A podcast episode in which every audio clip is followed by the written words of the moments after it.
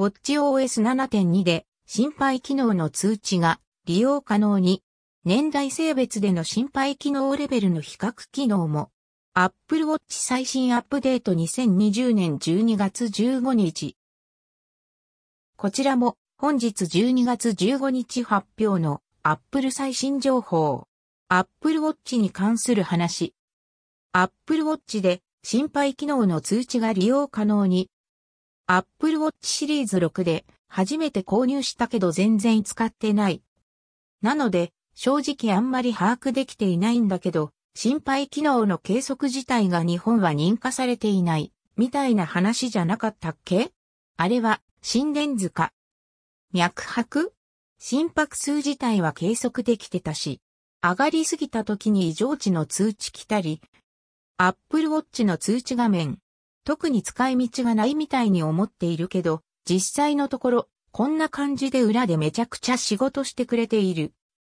それの低い方面にも通知機能がついたみたいなことなんだろうか。参考画像、高い心拍数安静時と見られる00から始まった10分間に心拍数が BPM を超えました。JA、Apple Watch SE、GPS モデル。楽天 Yahoo Amazon。EN。JA、見てみる、EN、ショップナウ。一つ前の記事の iOS14.3 最新アップデートのフィットネスと同様にエリア限定で使用可能なものもグローバルでアナウンスみたいな絡みあるんだろうか。謎。このあたり把握できたら改めて追記等補足します。以下、Apple 公式アナウンス。本日より Apple Watch で心配機能の通知が利用可能に Apple ニュースルーム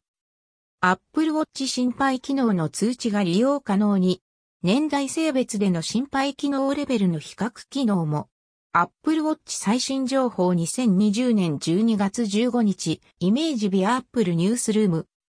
iOS 14.3と WatchOS 7.2により、Apple Watch のユーザーは iPhone 上のヘルスケアアプリケーションで自分の心配機能のレベルを確認でき、心配機能のレベルが低いとなった場合には、Apple Watch 上で通知を受け取ることができます。WatchOS 7でリリースされた画期的なテクノロジーにより、Apple Watch で低い心配機能レベルを簡単に測定できるようになっていましたが、本日から受けられるようになった心配機能レベルの通知は、ユーザーが長期的な健康効果を飛躍的に高めるためにより活動的に動くことの動機づけになります。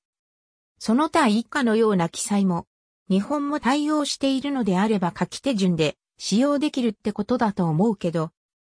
iOS 14.3と WatchOS 7.2で Apple Watch のユーザーは iPhone 上のヘルスケアアプリケーションの心配機能カテゴリーにアクセスすることで自分の心配機能のレベルがフィットネスレジストリーインポータンスオブエクササイズナショナルデータベース、フレンドのデータで参照された同年代の同性の人たちと比較して高い、平均より上、平均より下、低いのどれに評価されるのかを確認できるようになります。余談が過ぎる。Apple Watch なんとなく欲しい人には SE がおすすめ。Apple Watch やスマートウォッチを使ったことがなくて、いらないかなと思いつつもなんとなく欲しいみたいな人には廉価版の SE がおすすめ。いらないよなぁと思いつつ、シリーズ6買ったらバッテリーの残量を確認する。以外に、文字盤に目をやることがない、インベーダー。JA、Apple Watch SE、GPS モデル。楽天 Yahoo Amazon。EN。JA、見てみる、EN、ショップナウ。そもそも何のために身につけているのか？バッテリーを充電するためだけに身につけている感が半端ない。本当に使うかな？なんとなく欲しいなみたいに考えている人は同じ状況になるんじゃないかと思うので SE でいいと思います。W、